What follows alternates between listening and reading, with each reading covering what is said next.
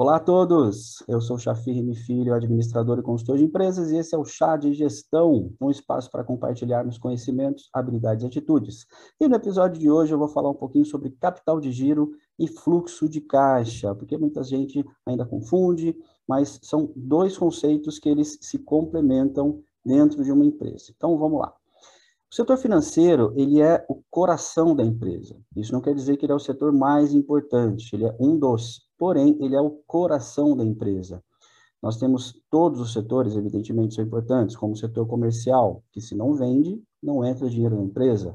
Nós temos o setor de produção, dependendo do, da atividade, claro, também, se não tem uma produção legal ou não tem bons produtos, você não vai conseguir passar para o comercial para que efetue a venda, consequentemente não vai trazer dinheiro para dentro da empresa. Setor de RH, por exemplo, se não tiver um bom, contrata um bom processo de recrutamento e seleção, contratações, você não vai ter uma produção, um comercial ativo que vai trazer dinheiro para a empresa. Ou seja, todos os setores da empresa são extremamente importantes. Porém, o financeiro, ele é o coração, é o que vai ditar o ritmo, é o que vai estar tá alimentando e todas, todos os setores em todas as situações. Então, a gente também costuma dizer que um bom controle financeiro ele garante a irrigação adequada para todos os setores da empresa, ou seja, todos os setores vão estar supridos com as suas necessidades para que atue de uma maneira eficaz e que traga, evidentemente, resultado para a empresa, que é o principal ponto, que é o que a gente sempre busca, que é o resultado da empresa. Dito isso, a gente já vai direto agora para um dos, dos, pontos desse, desse chá de gestão de hoje, desse episódio, que é o capital de giro. Então, a gente também costuma dizer que o capital de giro é o que é, sustenta a empresa, o que dá a base de sustentação para as empresas, ele que dá o apoio para as empresas, ele é que vai dar aquele suporte em qualquer situação do dia a dia que necessite, evidentemente, de aportes financeiros. Ou seja, esse capital de giro é o que vai manter a empresa, vai sustentar a empresa no seu dia a dia. Basicamente, o que seria o capital de giro? É as vendas, a gente pode considerar como sendo as vendas, como nesse exemplo que eu dei anteriormente, entra o dinheiro, com esse dinheiro vai ser comprado materiais, matéria-prima, estoque, contratação de pessoas, etc. Vai ter a produção, evidentemente dependendo do setor, ou produção, ou serviços, e novamente as vendas, que vai continuar esse ciclo. Tá? Esse é um ciclo financeiro que faz parte do capital de giro. Agora, o capital de giro, ele é um valor, mais para frente eu vou entrar um pouquinho mais de detalhes sobre isso, ele é um valor que é calculado para que a empresa não passe nenhum apuro durante o mês, com as suas obrigações do, de, diárias, semanais e etc. Ou seja, é o capital de giro que vai garantir que esse ciclo continue, que esse ciclo de comprar matéria-prima, ter uma produção, ter um comercial efetuando as vendas, que vai entrar o dinheiro, que vai manter esse ciclo funcionando. Então, esse é o principal objetivo do capital de giro, manter a engrenagem da empresa funcionando. É ele que vai garantir a engrenagem da empresa funcionando. É, ainda nessa, nessa abordagem dos motivos né, que a gente aborda o capital de giro, ele vai garantir os compromissos da empresa no curto prazo, como eu disse agora, né, nos seus compromissos diários, semanais ou mesmo mensais. Ele vai garantir os pagamentos no presente, mesmo antes dos recebimentos futuros, ou seja, a empresa ela pode comprar à vista, ela vai ter dinheiro, ela vai ter capital de giro para garantir a compra de matéria-prima, por exemplo, à vista e vender a prazo. E muitas vezes, evidentemente, ou na, na grande maioria das vezes, a vantagem é que você tem em uma compra à vista um ganho financeiro, você tem um desconto do seu fornecedor para pagamento à vista, mesmo que você venha a vender isso a prazo, parcelado. Ou seja, esse capital de giro, a empresa tendo um bom capital de giro, ela vai garantir, inclusive, além dos pagamentos, também a redução do seu custo. Tá? Então, esse é outro ponto importante e também o pagamento das despesas fixas mensais, sem necessidade de recorrer a empréstimos. A gente já viu muitas vezes também empresas com uma certa dificuldade financeira conseguem efetuar uma venda grande, porém não tem grana para comprar matéria-prima, não tem grana para contratar pessoal, por exemplo, para garantir aquela entrega, Ou seja, faltou o capital de giro, faltou a administração desse capital de giro. E aí, pode ser também, não há problema nenhum em, se recorrer a empréstimos, tá? desde que a gente tenha um bom controle disso para que não haja problemas futuros também. Continuando ainda nos objetivos do capital de giro, ele, ele é, quando a empresa precisa, para é, é, o, é o quanto a empresa precisa para se manter funcionando. E tem uma continha básica que ela não é regra, porque isso evidentemente varia bastante de acordo com a atividade da empresa, com o tamanho da empresa, com a maturidade, etc. Porém, uma continha básica que o ideal que se tenha, que qualquer empresa tenha, de capital de giro disponível para garantir aqueles pagamentos que eu já falei até agora, é um valor referente a de três a seis meses do seu custo. Ou seja, quanto que a empresa tem de custo todos os meses, entre aluguel, pagamento de salários, etc. Esses são os valores que todos os meses a empresa tem. É isso que ela precisa honrar todos os meses para continuar trabalhando. Então, uma continha rápida, uma continha básica, para que a gente tenha em mente, seria de três a seis meses esse valor. Então, se todos os meses a empresa tem um gasto, um custo fixo de 10 mil reais, nessa conta de 30 a 60 mil reais para ela ter guardadinho ali, parado em uma aplicação ou qualquer coisa parecida, para que em momentos difíceis ela, consegue, ela consiga resgatar esse valor e honrar com esses pagamentos. Né? É como se fosse um banco próprio. A empresa ela tem um banco próprio para garantir esses recursos sem precisar ficar recorrendo a empréstimos bancários. Então, isso é muito interessante. Esses três a seis meses a gente pode colocar também na nossa, na nossa conta pessoal, tá? Nas no, nossas despesas pessoais. Por exemplo, também essa conta de três a seis meses era, até um tempo atrás, um tempo médio uma pessoa levava para conseguir uma recolocação no mercado. Então, ela era dispensada de uma, de uma posição hoje, ela levava, em média, de três a seis meses para se recolocar no mercado. Ou seja, para que ela não comprometa as suas despesas é, é, pessoais, né, de casa, etc., o ideal é que uma pessoa tenha de três a seis meses aquilo que ela ganha ou aquilo que ela gasta. Então, ela tem um aluguel, ela tem o pagamento da internet, ela tem a escola dos filhos, ela tem um curso, qualquer coisa parecida. Somando tudo isso, vamos deixar né, aplicado ali na minha conta pessoal esse valor referente a três a seis meses. Se amanhã eu for dispensado, eu for mandado embora, eu sei que eu tenho um período até a minha recolocação, eu vou ter um período de para que eu consiga me sustentar com esse valor. Transferindo para a empresa é a mesma coisa, evidentemente, que com proporções muito maiores. Agora entrando em fluxo de caixa. Basicamente, o fluxo de caixa, ele é o controle de tudo que entra e tudo que sai da empresa em termos financeiros. Ou seja, todo o dinheiro que entra e todo o dinheiro que sai da empresa, ele faz parte do fluxo de caixa. E um bom controle de fluxo de caixa, eu já vou mostrar em uma outra imagem daqui a pouquinho, um bom controle do fluxo de caixa, ele previne muitas situações adversas. Vocês vão ver que com um bom controle do fluxo de caixa, a empresa ela consegue se programar muito bem. O ideal aqui, como nessa imagem que eu estou mostrando, né, a quantidade de dinheiro que entra, eu coloquei propositalmente aqui, bem maior do que a quantidade de dinheiro que sai. Esse é o ideal. Porém, com o fluxo de caixa, a gente consegue ver para onde vai, que é o que está aqui. Acompanhar de perto quando e para onde o dinheiro vai. Não é simplesmente quando ou simplesmente para onde, mas quando e para onde, e evidentemente quanto desse dinheiro vai. Ou seja, tendo um bom controle do fluxo de caixa, assim como um planejamento orçamentário, fluxo de caixa está diretamente ligado com o planejamento orçamentário. Não adianta fazermos um planejamento orçamentário no, no final do ano, para o ano seguinte, ou no início do ano, quer que seja, sem ter um, fluxo, um acompanhamento do fluxo de caixa semanalmente, diariamente, mensalmente, porque aquela programação, aquela programação orçamentária que foi feita anteriormente, ela vai por água abaixo. Então, tendo acompanhamento de perto para onde vai e quando vai esse dinheiro, a gente consegue ter esse orçamento muito mais equilibrado para evitar sustos. Então é hora de pegar a lupa mesmo e olhar com atenção tudo isso para ver que hora, quando que pode ser fechada a torneira ou mesmo aberta a torneira, dependendo do caso.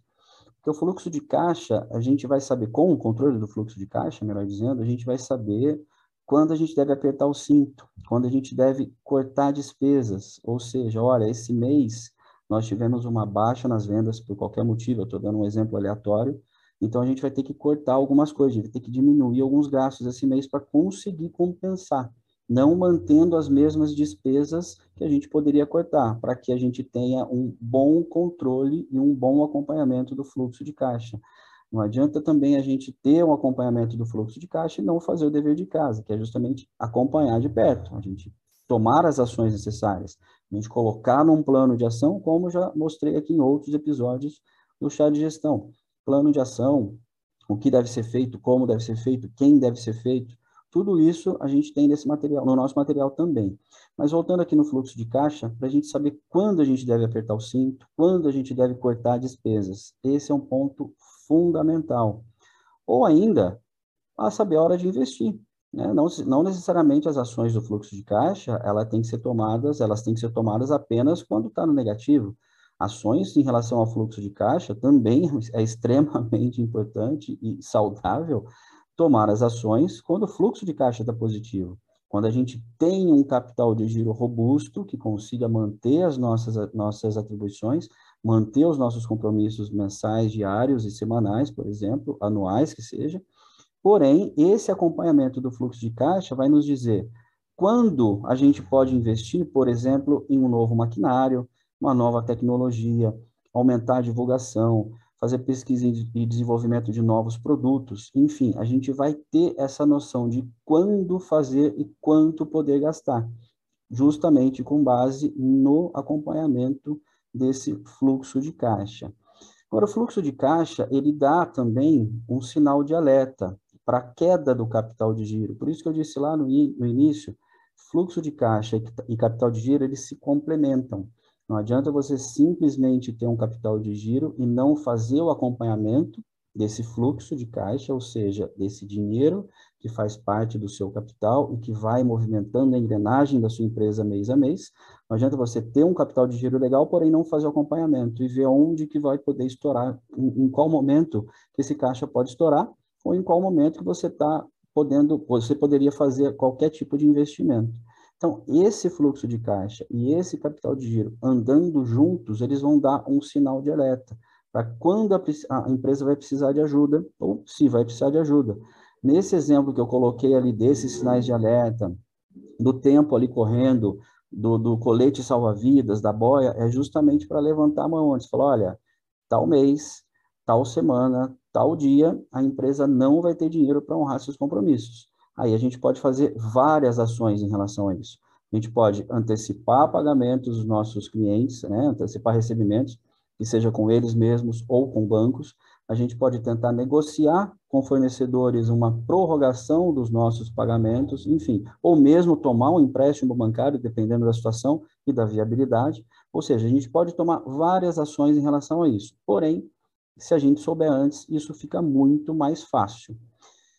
Essa tabelinha que eu coloquei aqui como exemplo é uma tabelinha muito simples, feita no Excel, é só um modelo, não precisa evidentemente ser dessa maneira, tá? Esse é um modelinho que nós usamos aqui. Eu coloquei alguns exemplos aleatórios de gastos que uma empresa tem. Então, lá em cima seriam as entradas, a primeira linha, as entradas. Nós tiramos os impostos, porque esse, infelizmente, a gente não tem como fugir. Então, descontamos os impostos ali, quanto que a gente vai pagar e depois colocando os valores de aluguel, valores de salário, energia elétrica, água, telefone, internet, pagamento do fornecedor, do fornecedor 1, fornecedor 2, fornecedor 3. Esse é um exemplo básico. Fazendo isso mês a mês, fazendo isso diariamente, colocando isso na tabela diariamente, a gente vai ter uma noção muito melhor e muito mais precisa de quanto a empresa está, qual que é o valor que a empresa está tendo de receita, e qual que é o valor que a empresa está tendo de despesa. Seria como se fosse uma conciliação bancária, feita direto aqui, todos os dias, né? esse acompanhamento direto. Chega a conciliação bancária, a gente faz até aquele momento. Né? Nós já fazemos até aquele momento o que, que aconteceu, comparando o nosso caixa atual com o saldo que tem lá no banco. Essa projeção e esse acompanhamento futuro, ele entra aqui nessa previsão e nessa gestão do fluxo de caixa. Então, nesse exemplo muito simples, nessa planilha em Excel muito simples, você pode fazer, inclusive, manualmente, se for o caso, dependendo do tamanho da sua empresa. Tá? Evidentemente, uma ferramenta ela ajuda muito. Mas vamos voltar aqui. Em relação ao Excel, colocando todos os meses do ano, colocando todos os dias, como eu só, eu só exemplifiquei aqui no mês de maio, eu peguei só os últimos quatro dias do mês de maio. É, aqui, no caso, nessa planilha, ela está oculta, mas tem todos os dias aqui e todos os meses. Então, fazendo esse acompanhamento de qual que é a nossa previsão de receita com base no que nós já vendemos, qual que é a nossa previsão de despesa com base no, nos, na, no, nas coisas que nós já temos certa. Nós já sabemos qual que é o dia de aluguel, que é todos os meses, qual que é o dia de pagamento de salários, quando que a gente paga energia, quanto que a gente paga água. Os fornecedores, a mesma coisa. Nós fazemos uma compra, o fornecedor nos manda o boleto ou a programação de pagamento que seja, a gente já tem antecipadamente quando que vai vencer aquele compromisso a gente já anota nessa planilha, ou seja, esse acompanhamento de fluxo de caixa, ele vai pegar todo o futuro da empresa. Todos os dias, o ideal é que essa planilha seja alimentada, tanto com as receitas, tanto com as despesas. Nós vendemos hoje, a gente já alimenta a planilha. Vendeu hoje para pagamento daqui a um mês, a gente já vai colocar naquela data, daqui a um mês, que aquele valor foi vendido, referente àquela venda. A gente fez uma compra hoje, para pagar em três vezes, a gente já vai lançar os três vencimentos, nos três meses seguintes, naquela data referente ao vencimento do boleto. Porque a gente já vai ter exatamente quando a gente vai ter o problema ou exatamente quando vai estar sobrando dinheiro, quando a gente vai ter um, nosso, um, um capital de giro mais robusto, que é o tópico do primeiro assunto que a gente já abordou. Agora eu coloquei essa planilha preenchida também com números aleatórios aqui. Então, nesse exemplo, mês de janeiro a empresa vai faturar 30 mil, mês de fevereiro 28, mês de março 34, mês de abril 32, o mês de maio ainda está no começo, eu peguei até ó, do dia 5 ao dia 10 de maio, vendeu até agora 16.400 reais. Esses são números aleatórios. Fazendo um desconto de, de, das, das, uh, das despesas, ali eu coloquei como sendo aluguel 3 mil, salários 7 mil, energia 250, água 200, telefone 3 mil. Joguei valores aleatórios para seis fornecedores diferentes ao longo do mês de janeiro, do mês de fevereiro, do mês de março, do mês de abril. No mês de maio, aqui foi só para que todos tenham uma noção do todo, tá? Porém, isso, essa planilha é aberta dia por dia. No mês de maio, eu peguei também aqui como exemplo apenas é, é, cinco dias, quatro dias, desculpa, do dia 5 ao dia 10, pulando aqui é, é, um, um, final de semana, por exemplo. Então, a gente tem é, entrada no dia 5 de 5 mil reais de venda. Entrou no dia 5, 5 mil reais de venda. Porém, tinha sobrado no mês anterior, no mês de abril, 4.200. Ou seja, o meu saldo é de 9 mil. 9.200, perdão. Meu saldo é de 9.200 com esse saldo que eu tenho na minha conta no dia 5 de maio, eu sei que eu consigo suprir os meus gastos no dia 5 de maio, que eu tenho para pagar. Nesse exemplo que eu dei, 5 de maio eu vou pagar 7 mil reais de aluguel e vou pagar um dos fornecedores aqui R$ 1.500. Ou seja, eu consegui cobrir os 8.500 que eu tenho de dívida, naquele dia especificamente, com o meu saldo que é 9.200. Então, eu tenho 7 mil reais, é, 700 reais, desculpa. No dia 6, eu já tenho previsto de entradas, já tenho boletos emitidos para os meus clientes pagarem, R$ 2.400, somados com os 700 que sobrou do dia 5, ou seja, no dia 6 eu vou ter R$ 3.100. Eu não tenho nenhum pagamento no dia 6. Perfeito, eu continuo com os meus 3.100. Para o dia 9, aí entra o problema. Para o dia 9, vai estar previsto de entrada só R$ 2.000 eu tinha 3,100, ou seja, eu tenho um saldo previsto para o dia 9, saldo positivo previsto para o dia 9 de R$ 5.100. Porém, eu tenho alguns pagamentos que me somam 9.300. Então, nesse exemplo, eu coloquei o pagamento do aluguel de R$ 3.000, o pagamento de um outro fornecedor de 3.200 e um terceiro fornecedor de 3.100. Somando dá 9.300. Eu não tenho esse dinheiro na minha conta. Eu não terei esse dinheiro na minha conta no dia 9 de maio, nesse exemplo aqui vai me faltar R$ 4.200. Eu deixei marcadinho aqui em amarelo. Vai me faltar R$ 4.200 no dia 9. Ou seja, eu já vou saber antecipadamente que no dia 9 eu terei um problema no meu caixa. No dia 9, o meu caixa vai estar negativo, vai comprometer o meu capital de giro. Se, ou melhor, vai comprometer o meu caixa. Se eu tenho um capital de giro, se eu tenho uma reserva, eu uso aquele dinheiro do meu capital de giro para suprir esse dinheiro aqui, para suprir essa falta, para suprir esses R$ 4.200. Se eu não tenho um capital de giro, eu vou ter que pedir empréstimo bancário, eu vou ter que fazer outra coisa, vou ter que negociar com o cliente. Porém, da mesma forma, mesmo que eu não tenha um capital de giro, o fluxo de caixa e o acompanhamento do fluxo de caixa é extremamente importante, justamente para já saber de antemão, já saber com semanas de antecedência, ou mesmo dias de antecedência, que naquele dia 9 de maio eu vou ter R$ 4.200 faltando no meu caixa. Então, eu vou ter que ir atrás, vou negociar com o fornecedor, vou negociar com, com o proprietário do imóvel para ver se eu posso pagar aluguel depois, enfim, eu vou fazer alguma coisa. Olha, no dia seguinte, a minha previsão de entrada aqui nesse meu exemplo é de 10 mil reais, é de 7 mil reais, perdão. Ou seja, eu já conseguiria, se eu conseguir jogar o aluguel do dia 3, é, é do dia 9 para o dia 10, já resolve o meu problema. Se eu não tiver esse controle de fluxo de caixa, isso é um erro muito comum, uma situação muito comum nas empresas, principalmente empresas que estão começando, empresas de menor porte, que é chegar no dia e perceber que não tem dinheiro para pagar. Seja qual conta for, seja o aluguel, seja salário, seja fornecedor, não, não importa o que, mas chegou no dia ver, puxa, eu não tenho dinheiro para pagar o aluguel hoje, não tenho dinheiro para pagar funcionários hoje. Aí aquela correria para ir em banco, para pegar empréstimo, para, enfim, só que você já está no dia, você nem sempre tem aquele tempo para correr atrás disso. Então vamos antecipar o problema. Tem uma frase que eu aprendi há algum tempo que é: deixa eu correr atrás do problema antes que o problema corra atrás de mim. Então é, é isso que a gente está fazendo aqui. A gente está correndo atrás do problema. Estou me antecipando a esse problema. Ou seja, eu vou de antemão preparar uma planilha com todos os meus gastos, com todas as minhas despesas e vou colocar para frente tudo que eu já tiver previsto tanto de entrada quanto de saída, para ter essa previsão aqui. Eu deixei marcada essa parte separada, coloquei aqui muito básico também, aluguel, salário, energia, água, telefone, esses são os custos fixos da empresa. Se a gente somar esses custos fixos, é aquele valor que eu disse que a gente poderia guardar como capital de giro, como uma reserva, três a seis meses. Isso seria o ideal para qualquer empresa. Então, nesse exemplo aqui, eu peguei apenas isso, evidentemente que na sua empresa Pode ter muito mais coisas, mas nesse exemplo eu peguei esses itens aqui.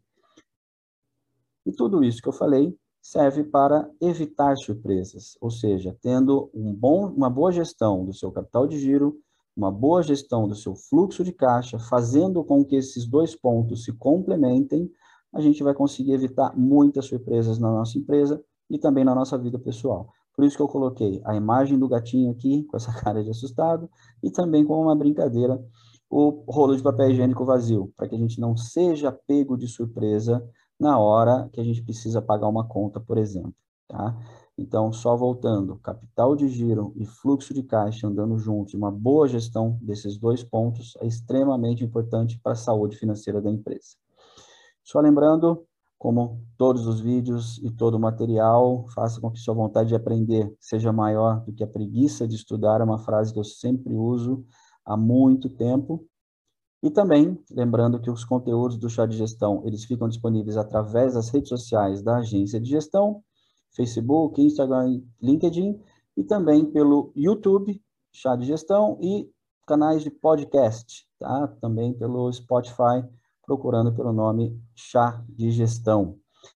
Espero que tenham gostado do conteúdo. Até a próxima. Tchau, tchau.